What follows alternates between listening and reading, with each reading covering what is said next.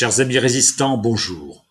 Je m'adresse à vous aujourd'hui dans des circonstances différentes et nouvelles. Je dois tout d'abord rendre hommage à Isabella Lino qui pendant deux ans, dans des conditions extrêmement difficiles, m'a permis de réaliser ces vidéos. Je la remercie du fond du cœur. Je dois aujourd'hui commenter les résultats d'un sondage nouveau que la Sofres a réalisé en avril et qui concerne les Français et la chasse. Sondage publié le 27 avril. Ce sondage confirme toutes les autres enquêtes d'opinion, à savoir que 72% des Français souhaitent des dimanches sans chasse, que 68% des Français ont une mauvaise opinion de la chasse et demandent davantage de réglementation.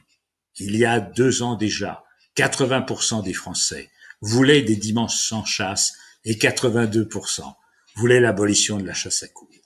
Eh bien pourtant, les élus sont sourds à cette aspiration populaire. La démocratie, voyez-vous, est bien malade. Les lobbies tiennent l'État. Les politiques sont des fossiles, des gens qui représentent un passé révolu, qui confondent le peuple avec la lie et que les gens méprisent de plus en plus. Constatons, constatons les faits. 50% des Français s'abstiennent lors des élections actuellement. Et parmi ceux qui votent, une majorité rejette la classe politique actuelle en votant pour des mouvements de rupture. Et les gouvernants ne tiennent l'État que par une propagande indécente et des manipulations sur la, dangerosité de tout opposant de quelque bord qu'il soit.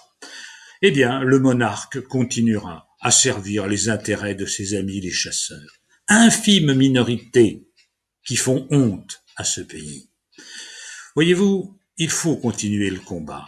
Il ne faut pas cesser de militer.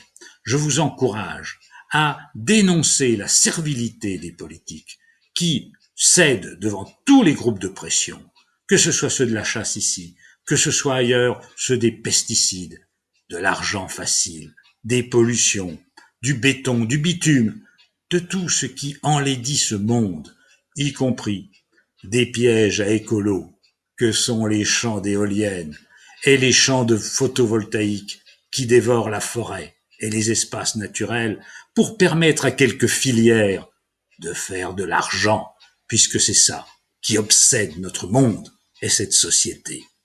Mes amis, continuez le combat dans quelques conditions que ce soit. Les temps sont difficiles, je le sais. Bon courage à vous et peut-être à bientôt.